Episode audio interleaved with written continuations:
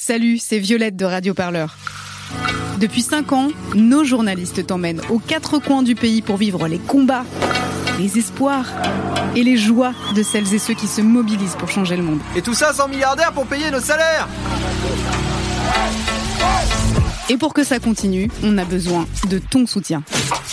Rendez-vous dès maintenant sur radioparleur.net slash don pour soutenir le seul studio de podcast qui ne lâchera jamais l'affaire. Radio Parleur, le son de toutes les luttes.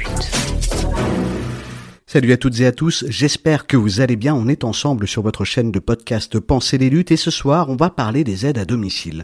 Des emplois souvent méconnus, quasi exclusivement féminins et rarement mis en lumière. Leur métier est pourtant indispensable à notre société. Elles sont en première ligne pour prendre soin des personnes âgées, isolées et dépendantes et derrière leur précarité se pose une question. Quel modèle de soins voulons-nous pour nos aînés? À l'heure des scandales dans les EHPAD et de la crise du coronavirus qui a visé les plus faibles et les plus âgés d'entre nous, on s'interroge sur la lutte de ces travailleuses de l'ombre.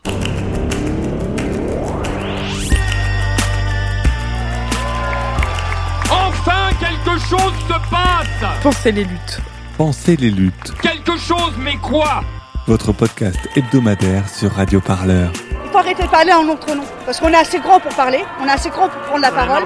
On en a ras-le-bol d'entendre des phrases de merde. Une émission pour penser ensemble les mouvements sociaux. Peu importe ta couleur, peu importe ton appartenance sexuelle, peu importe qui tu es, peu importe ce que tu manges, ce combat t'appartient.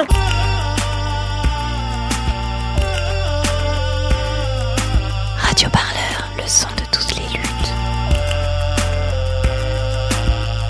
Je crois pas que ce mouvement il va s'arrêter de sitôt. On se quittera plus jamais, quoi. C'est impossible.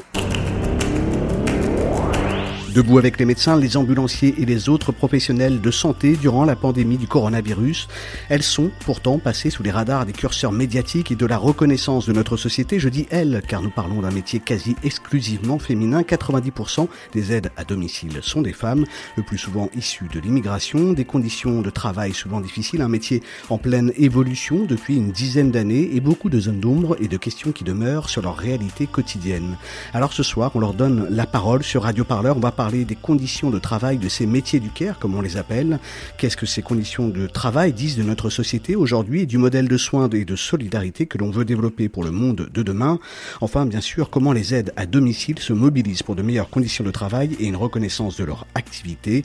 Tout ça, c'est d'en penser les luttes et comme d'habitude, ça démarre avec un petit son d'introduction. C'est parti. La question des aides à domicile, c'est euh, le gros problème, c'est qu'elles sont en responsabilité seules face à des patients face à des euh, personnes vulnérables, handicapées, euh, suite à des sorties d'hôpital ou d'EHPAD, seules, isolées, avec toute la responsabilité juridique que ça incombe et sans statut réel de travail. Les accidents de travail reconnus Les maladies professionnelles pour toutes celles et tous ceux qui ont été touchés par le Covid C'est un vrai problème aujourd'hui politique qu'il faut prendre, économique et je dirais idéologique pour le respect de tout ce que l'on doit euh, à toutes ces personnes euh, vulnérables que l'on accompagne.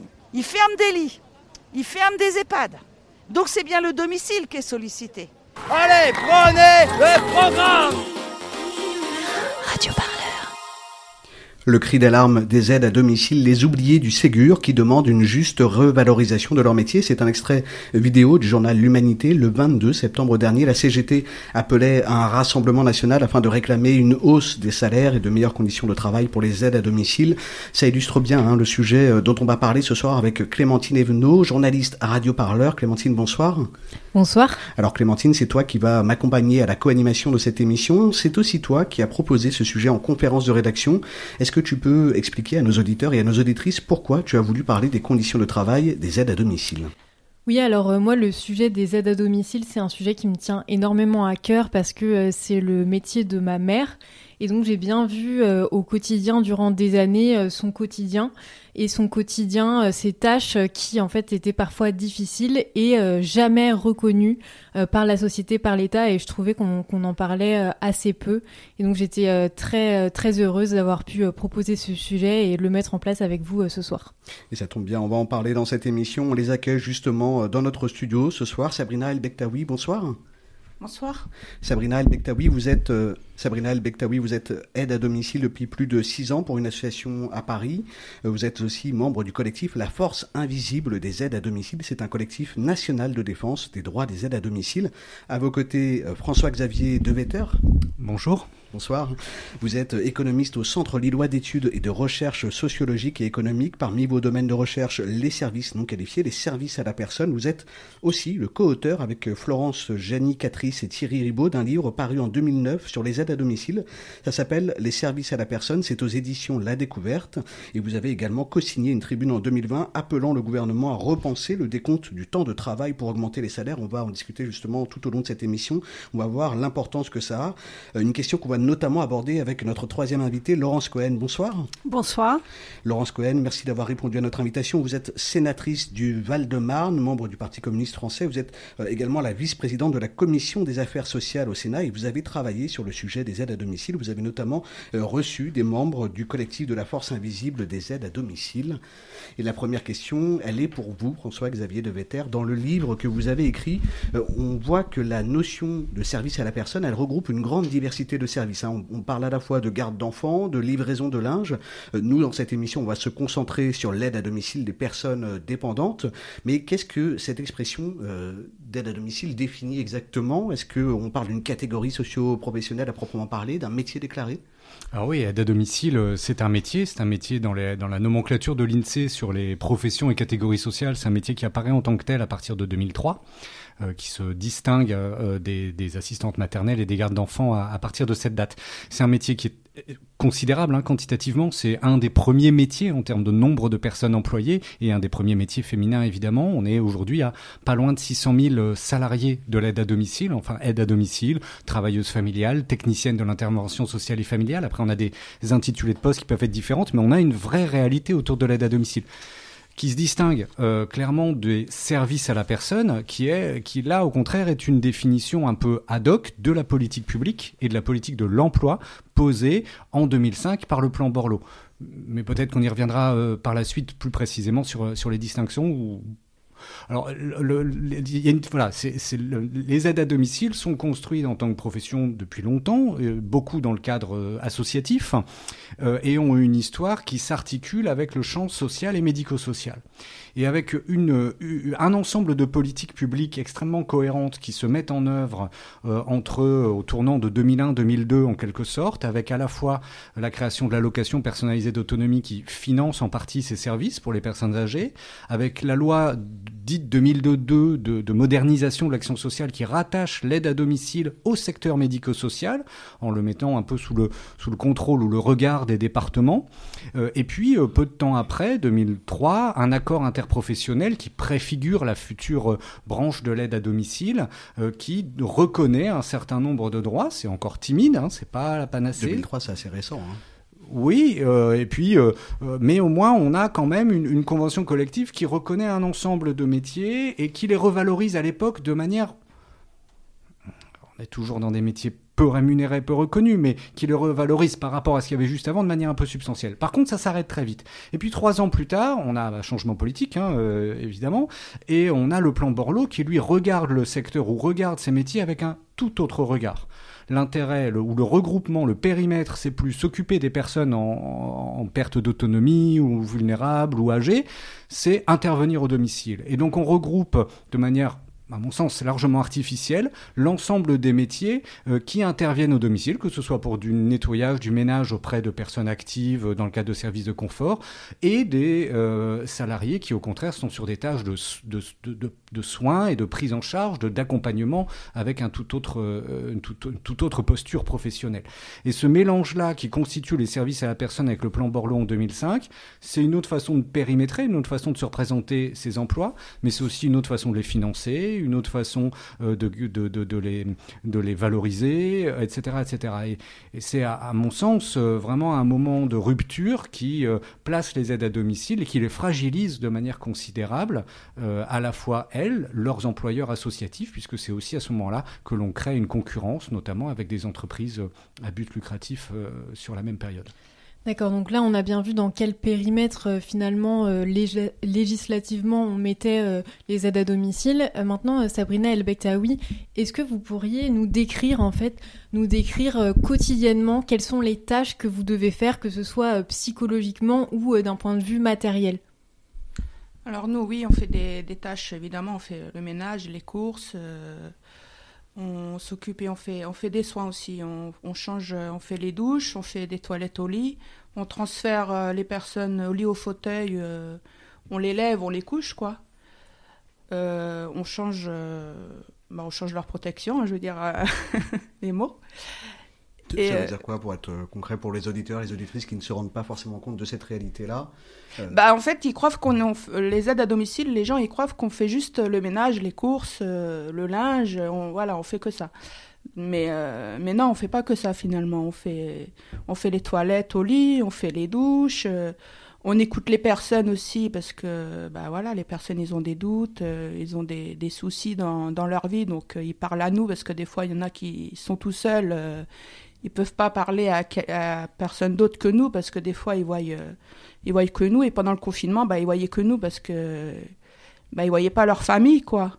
Donc ils parlaient euh, ils parlaient avec nous. Donc euh, on les écoute on est un, comme un, on va dire un psychologue, quoi. On, les écoute, quoi. On... Ça fait partie euh, de la santé aussi de ces personnes, de ces patients, de rompre l'isolement, c'est important voilà, aussi, aussi dans le traitement, dans l'accompagnement. ici, ici, on devait parler d'horaire pour bien se représenter une journée type, par exemple. Bah, une journée type, euh, par exemple, euh, moi je commence à 9h.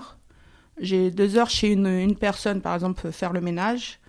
Après, euh, quand j'ai fini, je prends le transport, euh, parce que moi j'habite à Paris, je prends le transport, je prends le métro, une demi-heure, euh, j'ai une demi-heure pour aller chez, par exemple, du 19e à 11e, je peux mettre, je mets plus qu'au moins 30 minutes, au moins le transport c'est 40. Donc je cours dans le transport pour arriver à l'heure.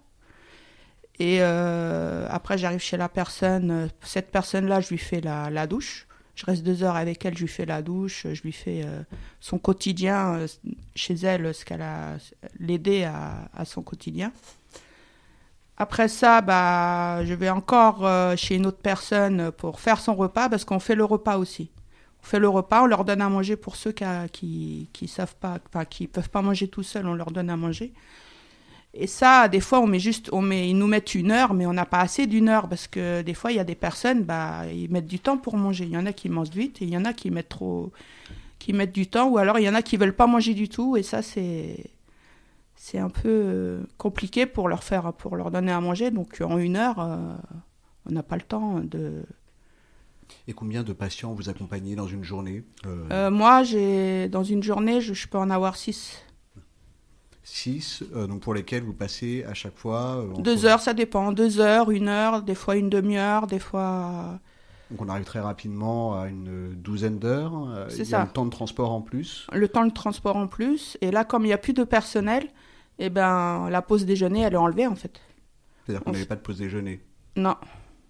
Là, depuis certains temps, on n'a plus de pause déjeuner parce qu'il n'y a, plus de personnel, on n'a plus le temps de, donc moi, je, fais, je finis à 20h le soir, donc euh, vous imaginez, euh, sans manger, euh, on grignote, mais bon, c'est pas, c'est pas ça qui, qui fait remplir l'estomac, quoi. Donc oui, oui, puis c'est, c'est pas légal de. Normalement, c'est pas légal, donc voilà, il y a que c'est, on devrait avoir une pause au moins, je sais pas, une heure, ouais, une, pause d'une heure, quoi, hmm. pour nous ressourcer, pour reprendre bien comme il faut après, quoi. Oui, donc euh, on, voit bien que finalement euh, il y a euh, parfois à cause du manque de personnel des écarts à la loi. Mm. et justement, au niveau du, du, statut, est-ce que ce métier d'aide à domicile, Laurence Cohen, est reconnu par un diplôme d'État? Je crois que d'abord le, problème qu'il faut faut souligner, c'est que on est euh, face au vieillissement de la population grâce au progrès euh, de, de, la médecine et donc il y a de plus en plus de personnes qui euh, sont âgées. La question, c'est effectivement de les maintenir le plus longtemps en bonne santé. Et les aides à domicile ne sont absolument pas reconnues. Moi, je veux dénoncer le fait que parce que c'est une majorité de femmes, euh, c'est une profession euh, féminisée euh, à 90% à peu près, enfin grosso modo, eh bien on considère que finalement ce qu'elles font, ça fait partie des qualités naturelles des femmes, parce qu'il est bien connu que les femmes sont patientes, qu'elles sont, elles savent tout à fait s'occuper de la personne, de, de l'enfant euh, jusqu'à la personne plus âgée, et que donc il n'y a pas besoin de formation euh, très poussée, il n'y a pas besoin non plus euh, de salaires qui en fait sont à la hauteur des tâches qu'elles qu'elles font.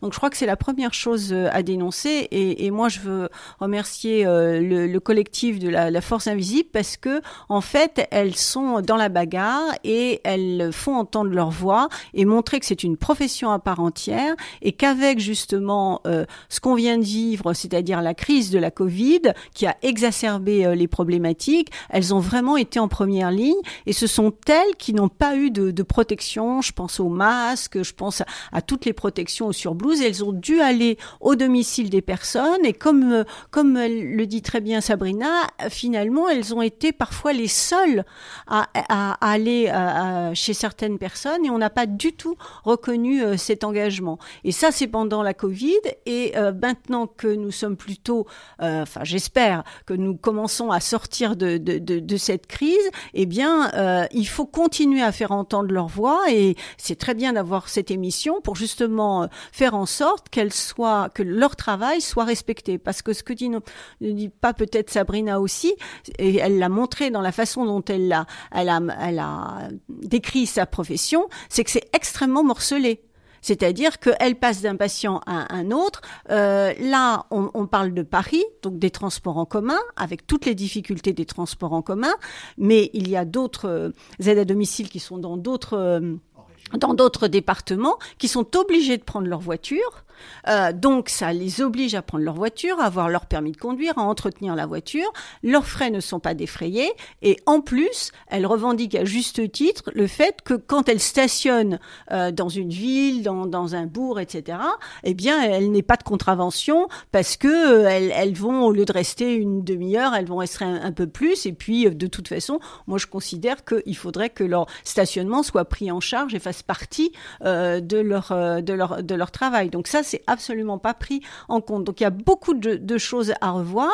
Et à partir du moment où on a à réfléchir sur euh, l'avancement en âge, comment on s'occupe de, de, de nos aînés, on va tous vieillir, enfin j'espère qu'on va tous vieillir en, bonne santé, on va tous avoir besoin à un moment donné, eh bien sans doute d'aide à domicile ou de structures euh, qui peuvent être des EHPAD, etc. Or on ne pense absolument pas à ça. Et moi je, je pense que c'est aussi au centre de nos réflexions.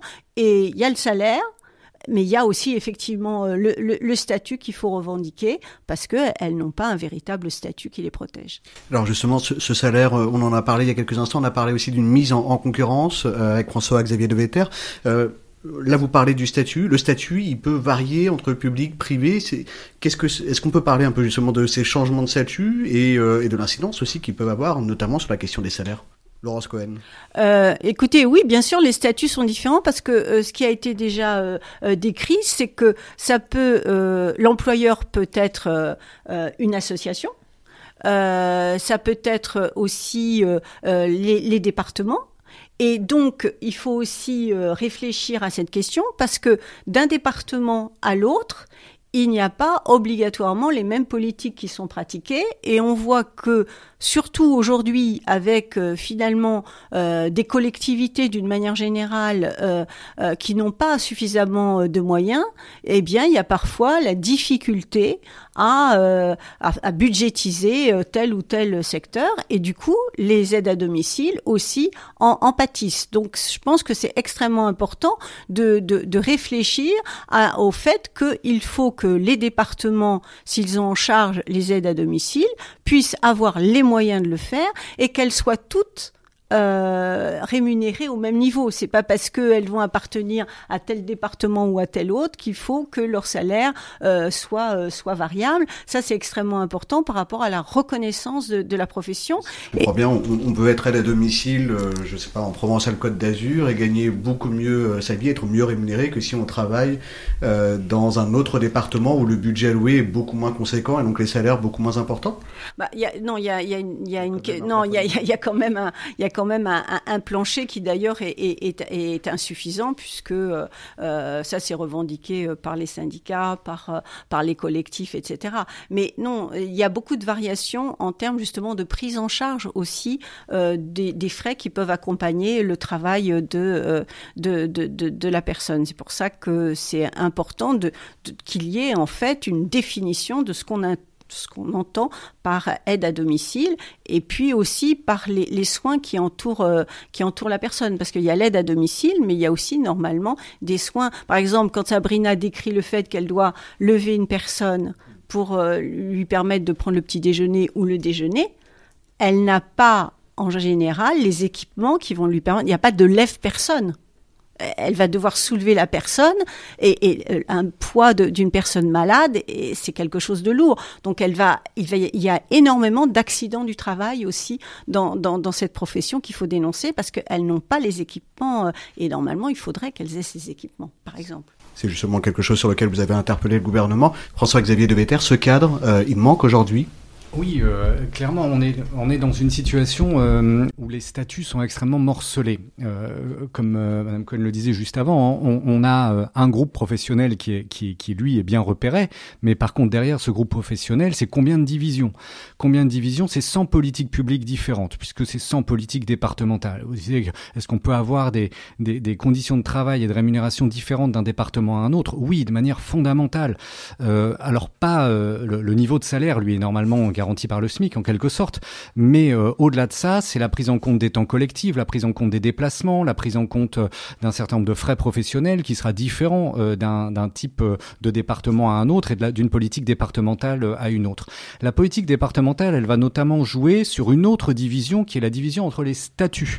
On a quatre types de statuts. le plus anachronique, si je peux me permettre, qui est celui du particulier employeur.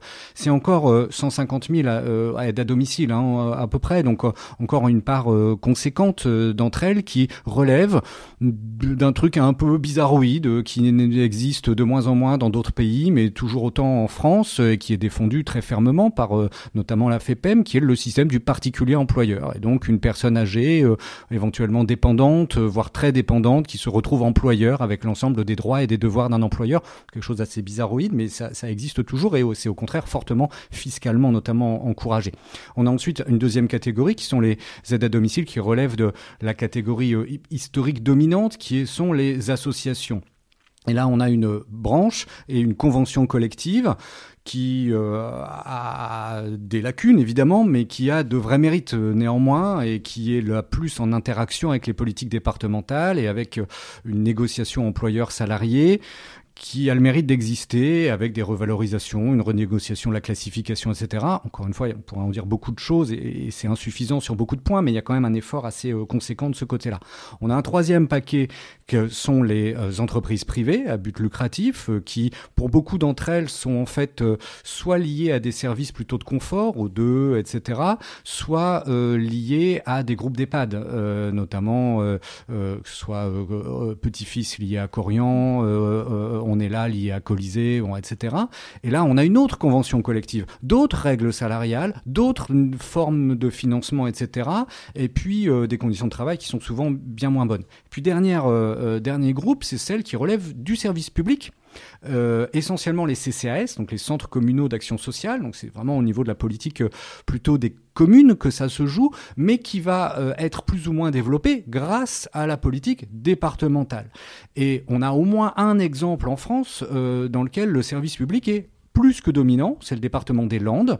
4, 75 à 80% des heures d'aide à domicile relèvent des CCAS, de la fonction publique euh, euh, territoriale. Alors, quelles conséquences ça a Juste un chiffre, j'en donnerai pas 10 000 promis, euh, mais en moyenne, de manière annuelle, une aide à domicile, c'est 10 000 euros par an Donc ça fait 850-900 euros par mois. Il y a une vraie variété, une diversité en fonction du temps de travail, etc. Mais ça, c'est les chiffres, on va dire, de moyenne.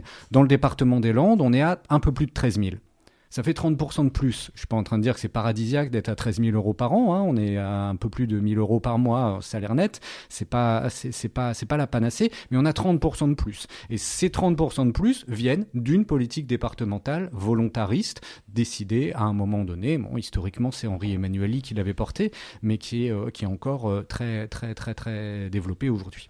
Et dans tous euh, les statuts différents là que vous avez décrits, est-ce que finalement on peine aujourd'hui à recruter des aides à domicile. Oui, euh, forcément, vous prenez un métier euh, difficile qui demande des compétences multiples, qui demande un engagement important, qui exige une disponibilité large. encore une fois, on est euh, très majoritairement sur des salariés qui sont payés à temps partiel, mais dont pour lesquels l'emprise du travail est à temps plein. Donc c'est des travailleurs à temps plein payés partiellement, dans des conditions de travail à la fois physiques, psychologiques, etc., ce que, ce que, ce que, ce que vous avez dit tout à l'heure, extrêmement importante. donc oui, forcément, on peine on peine à quel que soit le, quel que soit le modèle. Euh, et malheureusement, en termes d'image, c'est plutôt les mauvais employeurs, entre guillemets, qui chassent les bons. D'abord parce qu'il y a une concurrence qui se fait sur le prix, donc euh, c'est parfois eux qui prennent euh, la main. Et puis surtout, pour l'image générale que l'on peut avoir dans la société et pour les salariés, c'est l'image plutôt la pire qui est, qui, est, qui est véhiculée et qui crée des difficultés de recrutement encore plus importantes. Laurence Cohen, vous vouliez réagir oui, je voudrais euh, ajouter quelque chose par rapport à, ce qui a été dit, y compris à ce que j'ai dit. Euh, au niveau du Sénat, nous examinons, euh, enfin du, Parlement, Assemblée nationale et Sénat, nous examinons chaque année le budget de la sécurité sociale, ce qu'on appelle le PLFSS. Et lors de ce PLFSS 2022, nous avons adopté un plancher national par rapport aux aides à domicile. Et ce plancher national a été voté à 22 euros de l'heure. Mais on voit très bien que c'est complètement insuffisant, ces 22 euros de l'heure. Parce que nous, au niveau de ma formation politique, il y a déjà plusieurs années, on exigeait 25 euros de, de, l'heure et on était encore en dessous. Alors le fait, effectivement, euh, euh, je dirais le côté positif euh, de ces 22 euros, c'est que c'est planché et que donc ceux qui étaient en dessous ont été obligés de relever. Mais, mais, mais sinon, c'est totalement aberrant et ça ne correspond pas aux services, aux services qui, qui, ont été rendus. Donc il y a des propositions après pour essayer justement de réfléchir à un, un, statut. Le, le député euh, Fabien, Fabien Roussel, lui, propose qu'il y ait une quatrième euh, fonction publique qui euh, soit dédiée aux personnes qui s'occupent du, li enfin, du lien à la personne. Ça peut être une idée. Il y a eu d'autres expériences qui ont... Qui est candidat Parti communiste français à la présidentielle. En plus, mais il est aussi député. Et, et donc, il a les deux casquettes. Et il y a également d'autres expériences, parce que là, c'est très intéressant ce qui a été dit par rapport aux Landes. Donc, il y a plein de départements qu'on pourrait, parce qu'il y a des efforts quand même qui, sont faits et donc il faut essayer de, de, de, regarder. Moi, si je donne cette quatrième fonction publique, c'est parce que je me dis que c'est une idée intéressante, mais qu'il faudrait effectivement euh, creuser, partager, etc. Mais en tout cas, ça serait la reconnaissance de ce personnel qui aujourd'hui est invisibilisé. Mais par exemple, il y a le CCAS de Dieppe, euh, donc euh, qui a fait une expérience que moi je trouve très intéressante, qui est de titularisation. Donc ça peut aussi être un apport euh, intéressant et important, mais on voit bien que là, on se heurte, et c'est pour ça qu'il faut que ce, ce problème soit vraiment réglé, dans l'intérêt des personnels et aussi euh, des personnes âgées, c'est qu'il y ait un vrai statut, que ce soit reconnu comme un métier. Et les salaires qui ont été annoncés font quand même, euh, et Sabrina pourra le dire, c'est que parmi les aides à domicile, il y a énormément de personnes qui vivent en dessous du seuil de, de, de pauvreté, enfin qui, qui connaissent ça. Donc on est vraiment dans des métiers qui sont invisibilisés et c'est pas possible en 2022 et, et compte tenu de, de ce qu'elles font, parce que euh, si elles n'étaient pas là, Enfin, je pense qu'il faut quand même qu'on s'imagine tous ensemble. Et si cette, profession disparaissait Qu'est-ce que la société deviendrait? Et nous, on exige avec les syndicats qu'il y ait une embauche de 100 000 euh, aides à domicile avec une vraie formation. C'est pas naturel de s'occuper des personnes. Il y a besoin d'être formé et il y a besoin d'être euh, rémunéré à sa juste valeur. Oui, donc euh, Madame Bourguignon avait amenant 43. Madame on précise pour nos auditeurs et auditrices, c'est la ministre déléguée. Oui, pardon, la ministre d'autonomie euh, qui avait annoncé l'amenant 43. D'ailleurs, il y a des associations, euh, moi, mon association qu'on a, on a reçue. Mais le problème, c'est que tout le monde n'a pas reçu la même augmentation. Il y en a, euh, et de, en fait, ça dépendait de l'ancienneté et de diplôme. Donc moi, comme ça fait sept ans que je suis dans cette association, j'ai eu que 55 euros d'augmentation. D'autres, ils ont eu 30, 30, 30 ans, de 20 ou 30 ans dans cette association. Bah, évidemment, ils ont eu 200, 300 euros d'augmentation. Alors pour eux, pour eux, c'est bien. Ils vont pas dire le contraire que. Mais non, c'est une pour nous, c'est pas une augmentation en fait. Il faut que l'augmentation soit partout pareil et que dans toutes les villes, dans toute la France, ça soit une même augmentation pour tout le monde. C'est pas euh, une augmentation par-ci par-là et que ça soit le département qui, choisisse euh, qui va augmenter, qui va pas augmenter quoi. Sur, sur, le nombre de patients, c'est intéressant ce que vous dites et ce que disait à l'instant Laurence Cohen. Euh, si on imaginait pour les auditeurs et les auditrices qui nous écoutent, si on imaginait demain que cette profession euh, n'entrait plus en action, on a beaucoup parlé des premières lignes durant la, crise du Covid. Euh, c'est vrai qu'il y a eu on en parlait dans l'introduction de cette émission, hein, euh, tous ces métiers de l'ombre qui sont intervenus auprès de personnes qui étaient justement euh, particulièrement exposées euh, à la pandémie du coronavirus.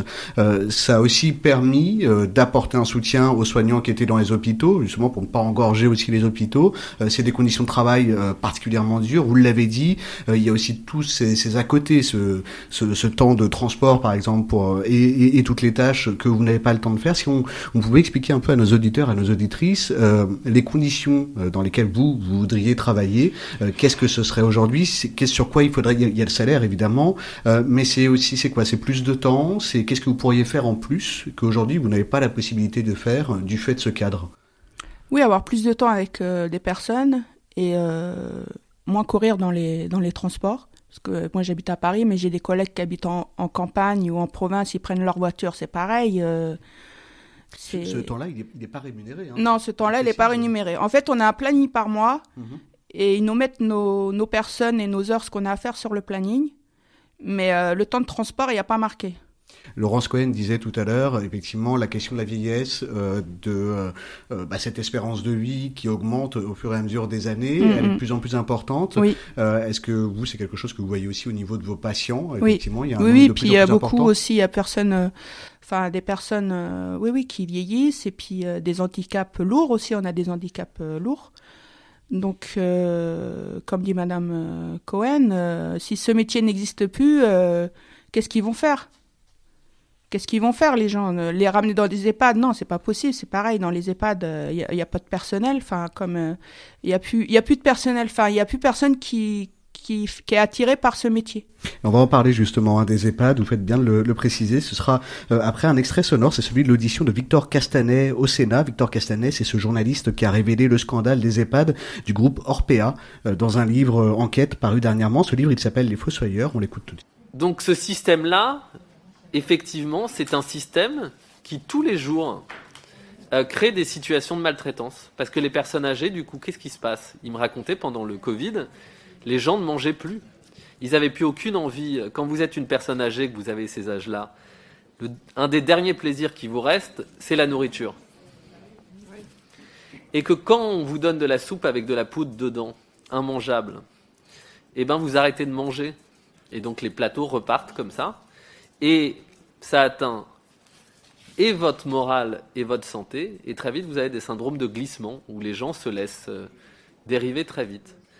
Donc, donc ce système-là, ultra poussé d'optimisation des coûts, il a des conséquences euh, directes et, extrêmement brutales sur euh, le bien-être des personnes âgées et leur santé.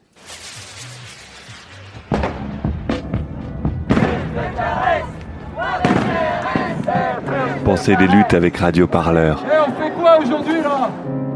On joue au chat et à la souris avec la police ou on s'organise?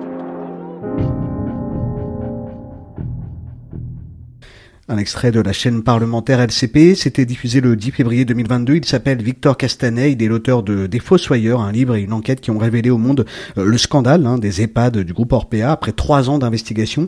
Une plongée inquiétante dans les secrets du leader mondial des EHPAD et des cliniques. Euh, il était auditionné au Sénat. Est-ce qu'il y a une prise de conscience aujourd'hui de cet enjeu justement euh, de la prise en charge des personnes dépendantes, François-Xavier Devetter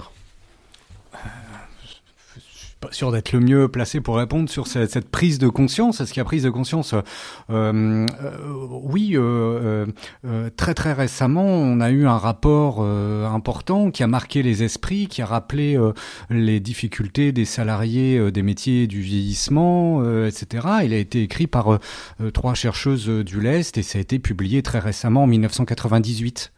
pardon, en, en, en, 1998. Et puis, euh, mais en fait, depuis, il y a 23 ans qui se sont passés. Et entre, depuis ces 23 ans, on a quatre rapports sénatoriaux, trois rapports parlementaires de l'Assemblée nationale, trois rapports de l'IGAS, une vingtaine de rapports universitaires euh, divers, euh, à peu près suffisamment d'articles académiques qui rempliraient euh, cette pièce. Alors pour les auditeurs, la pièce est un peu petite, mais quand même, c'est quand même une pièce dans laquelle on pourrait mettre beaucoup d'articles. Euh, de rapport, le rapport El Khomri récemment, le rapport Libo euh, un tout petit peu avant, la mission La Forcade. Je m'arrête là, vous voyez euh, la liste. Donc la prise de conscience, oui, elle existe, mais elle existe depuis 25 ans. Lorsque l'on crée la PSD, prestation spécifique dépendance, on a une prise de conscience. On sait que la France a 20 ans de retard par rapport aux pays du Nord sur la politique de la vieillesse et sur la prise en charge de sa population âgée et du vieillissement. Et on a effectivement 2001, de, enfin 97, 98, 2001, 2002 j'ai oublié 2000 entre, dans le lot, mais on a une prise de conscience et toute une série de mesures qui sont mises en place par expérimentation d'abord, puis par une politique publique cohérente insuffisante à ce moment-là, mais cohérente et qui enclenche quelque chose. C'est euh, l'époque euh, gauche plurielle. Hein. Euh, et, et, et, puis voilà, trois ans plus tard, euh, on met fin à cette politique-là et on repart un peu à zéro. Et entre 2003, 2002, 2003 et 2015, la loi ASV, l'adaptation de la société au vieillissement, on a plutôt un, recul. Et pourtant, la prise de conscience, elle existait depuis un moment. Donc là, aujourd'hui, entre guillemets, grâce au Covid, on a à nouveau, euh, et puis grâce à l'enquête euh, de Victor Castanet, etc., on a euh, à nouveau une prise de conscience qui est très très très médiatique. Est-ce que du coup ça s'enclenchera, ça enclenchera un processus qui, qui se traduira y compris sur le plan financier, budgétaire? Et est-ce que la loi grand âge annoncée depuis 4 ans et 11 mois à peu de choses près aura lieu? Bah peut-être, mais là il faut demander. Euh, peut-être que ma voisine a plus euh, d'informations euh, que moi sur, en, la matière. Juste un dernier mot là-dessus. à chaque fois qu'on on présente ces situations-là où des rapports sont présentés, notamment à des élus ou autres, toutes tendances confondues, il y a au départ un ah oui, quand même, oh c'est important, il faut absolument faire quelque chose pour ces pauvres salariés et ces pauvres personnes âgées. Puis après, on leur dit juste, oui, mais il y a 600 000 ou 500 000 aides à domicile qui travaillent 1000 heures par, euh, euh, par an. Et donc, si on rajoute 1 euro, on parlait du tarif euh, socle de 22 euros, alors que le coût de la prestation, c'est 28,30 aujourd'hui. Donc, chaque euro supplémentaire, c'est quelque part un milliard de plus.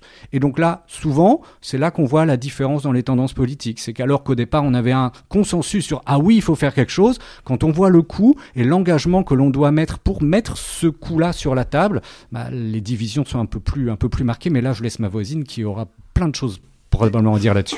Et on se tourne vers votre voisine, hein, justement, Laurence Cohen. Vous êtes sénatrice du Val-de-Marne. Effectivement, c'est vrai que quand on entend cette audition de Victor Castanet euh, devant le Sénat, on se dit euh, on a l'impression qu'il y, a une sorte de choc, euh, de, surprise, de choses qu'on découvre, alors que c'est des choses qui ont été régulièrement dénoncées depuis plusieurs années, que ce soit par des lanceuses d'alerte, notamment qui travaillent dans les EHPAD, ou que ce soit par d'autres journalistes. C'est quand même quelque chose de, pas si nouveau que ça.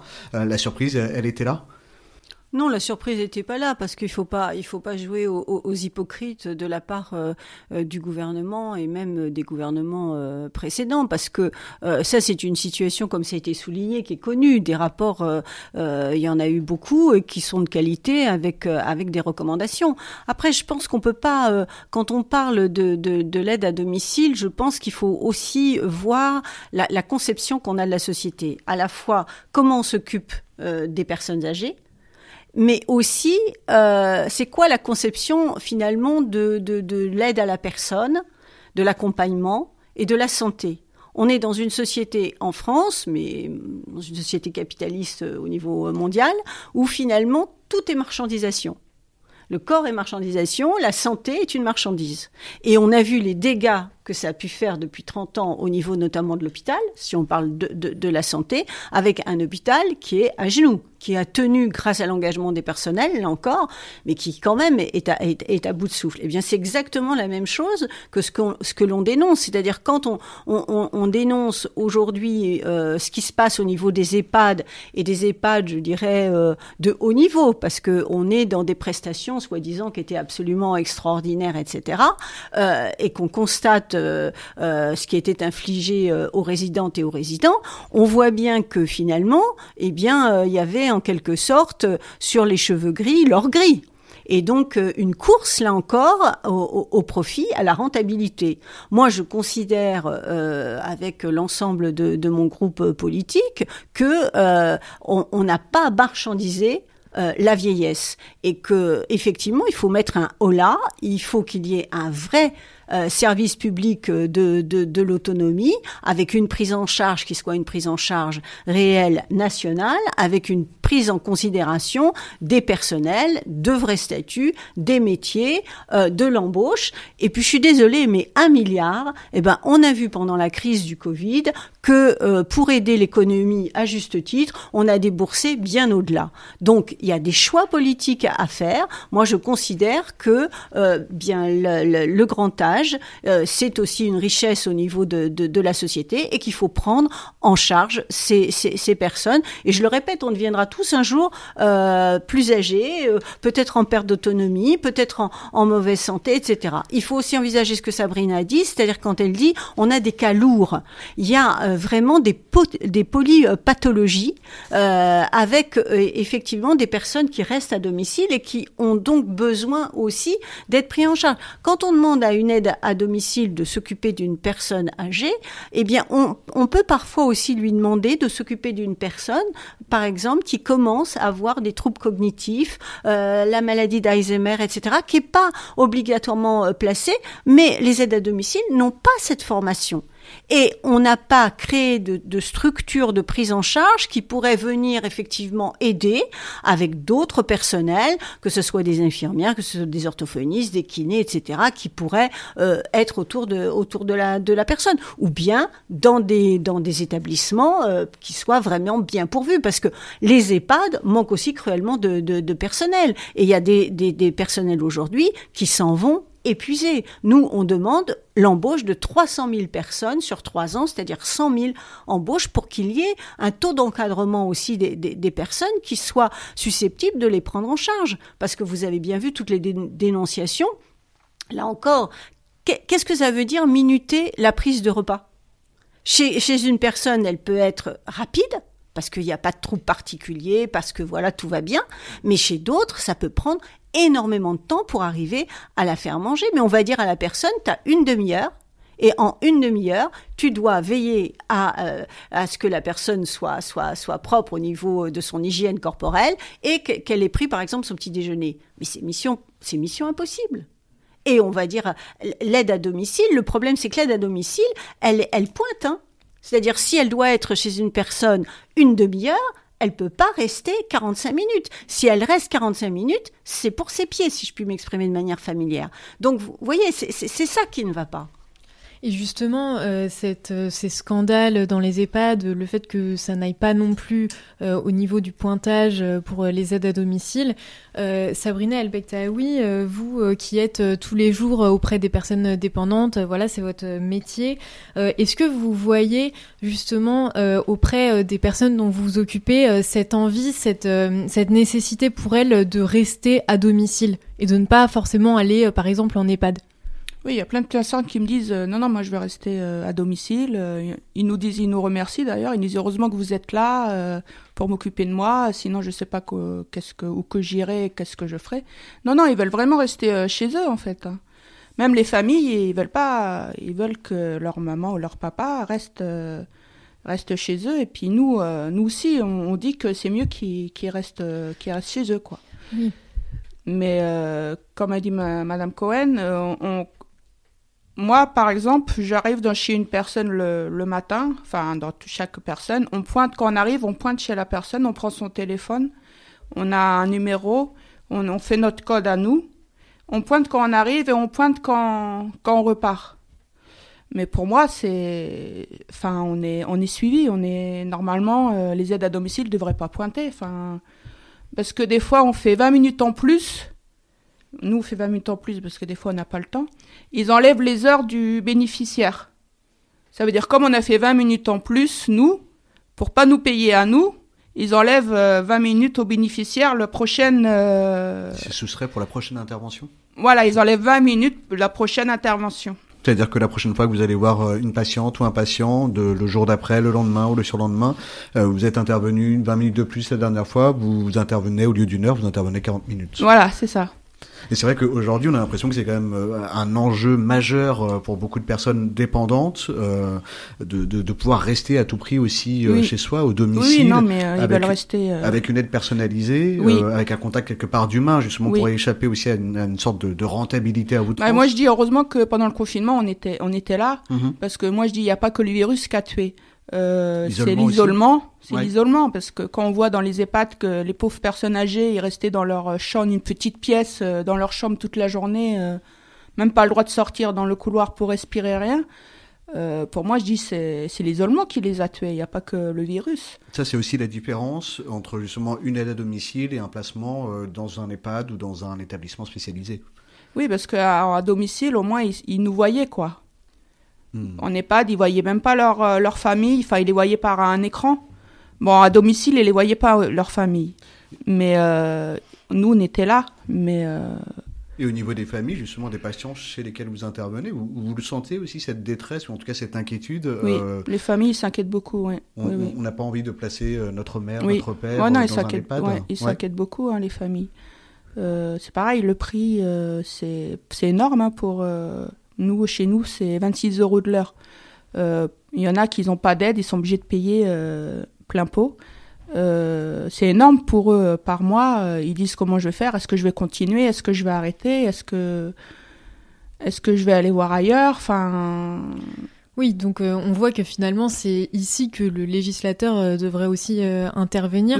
Justement, vous, Laurence Cohen, qui, qui faites partie de ces législateurs, est-ce que vous voyez euh, qu'il y a eu, euh, on parlait tout à l'heure de la prise de conscience, est-ce qu'au niveau euh, des, des législateurs, ça va commencer à bouger au niveau des lois, euh, ou en tout cas vous l'espérez?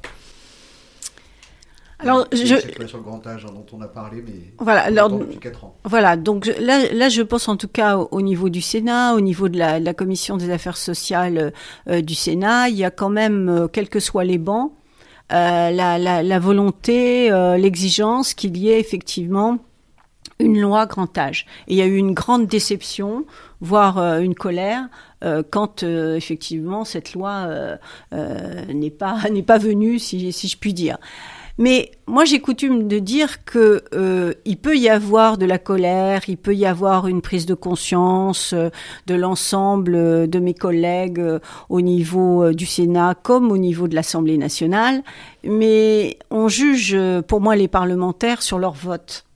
Et euh, les mêmes qui s'indignent ne vont pas voter des budgets conséquents pour permettre effectivement qu'il y ait les moyens qui soient donnés aux aides à domicile. Donc, par exemple, euh, il y en a beaucoup qui pleurent la main sur le cœur euh, sur les, hôpitaux, l'état des hôpitaux, etc. Mais quand arrive le vote du budget de la de la sécurité sociale, qui est insuffisant, c'est lui qui fait que l'hôpital est à bout de souffle. Eh bien, avec mon groupe, je vote contre, mais regardez ce que votent les autres. Donc, on ne peut pas, il faut qu'on mette en adéquation ses actes et ses paroles. Si on veut qu'il y ait une loi grand âge, si on veut qu'il y ait prise en compte de ce que sont euh, les, aides à domicile, il faut mettre des moyens et il faut retirer euh, les- les EHPAD, par exemple, à but lucratif. Il faut au moins, dans un premier temps, les mettre sous tutelle Et ensuite, il faut réfléchir à créer ce grand service public, etc.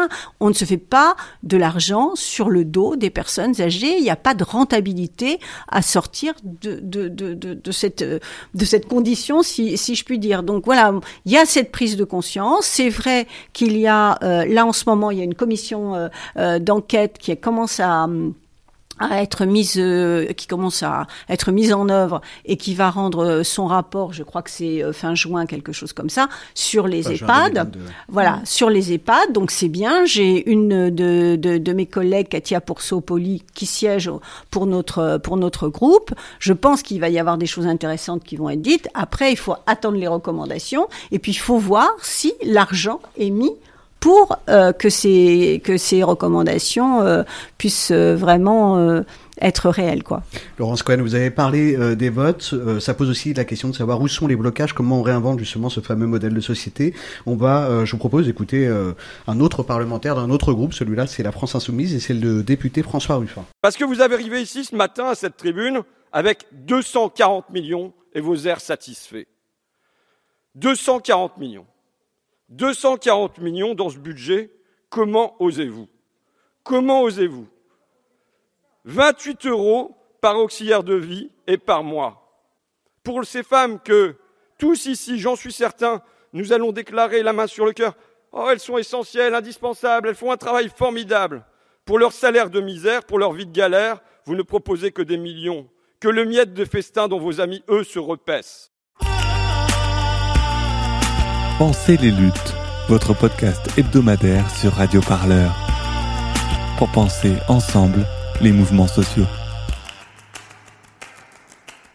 On vient d'entendre François Ruffin, député La France Insoumise à l'Assemblée nationale, et aussi euh, le co-auteur du film Debout les femmes avec Bruno Bonnel. C'est un documentaire qui est sorti le 13 octobre 2021. Et dans ce documentaire, Sabrina El Bektaoui, François Ruffin émet une proposition, euh, en plus de son indignation qu'on vient d'entendre, un roulement euh, de fait entre une équipe du matin et une équipe du soir, ce qui fait qu'une aide à domicile ne serait plus d'astreinte à temps plein, elle ne ferait plus une journée par exemple de 12 heures comme vous l'avez décrit au début de cette émission. Est-ce que vous, ça vous paraît une bonne proposition? Oui, une équipe le matin, elle commence à 7h jusqu'à 14h, et une autre équipe l'après-midi, 14h ou 15h jusqu'à 20h, et parce qu'il y a des, aussi des bénéficiaires qui ont besoin la nuit, et une équipe euh, la nuit. C'est-à-dire pour bien comprendre un peu l'enjeu, euh, aujourd'hui, vous, vous êtes d'astreinte, si vous avez un patient ou une patiente qui vous appelle après ces 12 heures de travail, vous devez quand même intervenir En fait, euh, en fait moi je suis dans une association, donc euh, c'est ma responsable, s'il a besoin de moi, c'est ma responsable qui m'appelle. Et le week-end, oui, il y a des astreintes. Donc on peut nous appeler, euh, si on est d'astreinte, on peut nous appeler à n'importe quelle heure en disant euh, bah votre collègue elle est pas là, il faut la remplacer. Donc on fait tout son son planning. Mais ça arrivait que moi on m'appelle euh, le soir euh, à 19h par exemple, ah bah il y a personne, votre collègue devait donner à manger euh, à la dame et finalement elle est pas là. Est-ce que vous pouvez y aller? Donc ça c'est c'est un problème parce qu'on remplace euh, on se remplace les uns aux autres en fait. Oui, vous êtes à disposition euh, toute la journée. euh. Voilà. On se remplace les uns aux autres et on peut nous appeler une demi-heure avant pour remplacer une collègue parce qu'elle était pas bien, elle était malade. Oui, donc ça c'est pas c'est pas c'est pas possible de nous appeler une demi-heure avant en disant ah bah faut que vous allez là parce que votre collègue elle est pas là, elle est malade. Mais euh, non, c'est pas faudrait que ça, tout ce système change parce que les- nous on a un planning par mois. Mais là, en ce moment, le planning, il change euh, des fois tous les deux jours, des fois tout le lendemain, des fois euh, une semaine après. Enfin, dans le mois, on a au moins, je sais pas, 6, 7, 8 plannings euh, dans le mois, quoi. Oui, donc c'est difficile euh, d'avoir une vie euh, privée, euh, Bah, de c'est ça, on- s'organiser, etc., organiser Pour des nous activités. organiser, puis euh, notre vie de famille, enfin, elle, elle passe de côté, notre vie de famille. Ça, notre vie de famille, elle- n'existe plus, quoi. Mm. Donc finalement, la proposition de Ruffin euh, paraissait euh, euh, évidente. Euh, elle a été refusée. Euh, Laurence Cohen. Je pense que ce qui ce qu'il pointe là, c'est plus une organisation de travail, et cette organisation de travail, elle est possible que si on embauche. C'est-à-dire que là, il est sur une équipe euh, euh, du matin, une équipe de, l'après-midi, une équipe de soir, mais pour ça, il faut embaucher. Il faut qu'il y ait, parce que euh, ce qui ce qui nous est dit, c'est quand même, il manque de personnel. Mais et là où il y a l'hypocrisie qu'il faut dénoncer, c'est que il y a une grande, parallèlement, il y a une grosse difficulté à trouver des aides à domicile. Et après, il y en a qui s'étonnent. Mais compte tenu de tout ce qu'on a dit depuis le, début de l'émission, c'est-à-dire la non-considération de ces professions, le mauvais salaire, les mauvaises conditions de travail, le fait que les, frais soient à la charge des, personnels, n'entraînent pas à ce qu'il y ait des volontaires pour exercer cette profession. Donc il faut embaucher, il faut revaloriser euh, ces professions, donc revenir sur les propositions qui ont été dites euh, au début, pour permettre effectivement qu'il y ait une autre organisation qui va euh, soulager et les personnels et, et, permettre aux personnes âgées, eh bien finalement, d'avoir des soins encore de meilleure qualité, parce que quand il y a des souffrances au travail, eh bien ça se répercute après. François-Xavier Debeter, effectivement, il faut embaucher, euh, il faut donner plus d'argent, mais bon, au final, euh, on s'aperçoit malheureusement que tant qu'il n'y a pas le rapport de force politique pour le faire, euh, on, attend, on attend, on attend une loi grand âge, on attend des budgets qui, pour le moment, n'arrivent toujours pas. Il y a vraiment une question budgétaire qui est euh, une question financière qui est extrêmement importante, mais je voudrais revenir sur euh, sur cette attractivité euh, et, et, parfois on a tendance à, dire oui mais ce sont des métiers qui n'attirent pas parce que c'est en lien avec le grand âge, c'est en lien avec la mort, c'est en lien avec la saleté, c'est en lien avec le corps, etc évidemment, d'accord, mais si on regarde des métiers proches, euh, aides-soignants, infirmiers, sont des métiers qui refusent du monde. Euh, c'est euh, à peu près un ratio d'une sélection de 1 pour 4 qui obtient les, les, les, une place quand il le souhaite, soit par concours euh, ou autre. Donc dire que, et notamment chez les jeunes, ce sont des métiers du lien ou du soin qui n'attirent pas, c'est faux et archi faux. Ce qui est vrai, c'est que dans les conditions matérielles dans lesquelles ils s'exercent, ils sont exercés pour le moment, ça n'attire pas et, on les comprend bien. Mais par contre, le sens derrière ce travail, l'importance euh, symbolique qu'il peut avoir, l'identité que ça permet, euh, etc. Ça, c'est des choses qui existent et qui euh, qui renvoient, enfin qui ont une attractivité réelle. Donc c'est en ce sens-là que c'est vraiment une question de conditions de travail, de conditions de rémunération, bien plus que d'identité professionnelle ou de ou de rapport à la personne ou à l'âge ou, ou, quoi que ce soit. L'autre élément sur lequel je voulais revenir, c'est, je, pense qu'il ne faut pas non plus opposer trop radicalement le domicile et, les EHPAD. On est dans un continuum, on est dans un ensemble de prise en charge euh, des personnes qui progressivement vieillissent et perdent leur autonomie. Et on n'est pas dans une guerre entre les deux, dans une opposition entre les deux, on est bien dans deux éléments complémentaires d'une politique globale, avec probablement également des systèmes intermédiaires d'habitat inclusif, de résidence euh, autonomie, etc., qui doivent être repensés redévelopper, etc. Et où le domicile tirera avantage à s'appuyer sur les ressources des EHPAD et où les EHPAD tireront avantage à bénéficier euh, de l'accompagnement euh, des aides à domicile qui accompagneront là aussi les bénéficiaires progressivement dans une acceptation parfois de, de, de l'abandon de leur ancien domicile pour en trouver un nouveau au sein de, au sein de l'EHPAD. Et c'est bien dans la construction de, de filières aussi et de métiers beaucoup plus larges à ce niveau-là que l'attractivité aussi elle-même pourra être renforcée euh, à ce niveau-là. Est-ce qu'il n'y a pas justement aussi un problème de représentation pour ces filières Parce que euh, sans remettre en question la complémentarité entre les EHPAD euh, et, les aides à domicile, euh, on a l'impression, on a parlé tout à l'heure du Ségur de la santé, on a parlé des soignants, de l'attractivité aussi de ces professions, ces professions qui, souffrent aussi d'un manque d'attractivité eu égard aux, conditions de travail. on a l'impression que sur ce Ségur de la santé, les médecins, les soignants en général et les soignantes ont pu obtenir des revalorisations de salaire notamment, leurs conditions de travail, davantage de moyens euh, avec une certaine modération évidemment, euh, mais euh, on a l'impression que les aides à domicile, par exemple, n'ont pas réussi à se faire entendre, à faire valoir aussi leur travail. Est-ce que quelque part, c'est aussi un problème de représentation syndicale, de rapport de force aussi peut-être? Oui, bien sûr. C'est clair que plus euh, une profession est structurée, organisée, avec de vrais employeurs euh, en face d'elle et une vraie organisation, des temps collectifs, euh, une présence syndicale, etc., plus il est aisé de, de, de, négocier un certain nombre de choses. L'image également du fait d'appartenir au, au, groupe des soignants ou non est également un élément déterminant. Bon, les choses sur ce plan-là bougent lentement, mais bougent un petit peu. Et puis encore une fois, les c'est bien dans l'articulation entre ces différents métiers que ça a du sens et le rapport de force doit se construire. Il se construit euh, bah, notamment grâce euh, à des collectifs, euh, grâce à l'action syndicale aussi qui se développe. Hein. On n'est pas dans un désert syndical total. C'est par contre extrêmement compliqué pour les syndicats, ne serait-ce que par l'absence de temps collectif.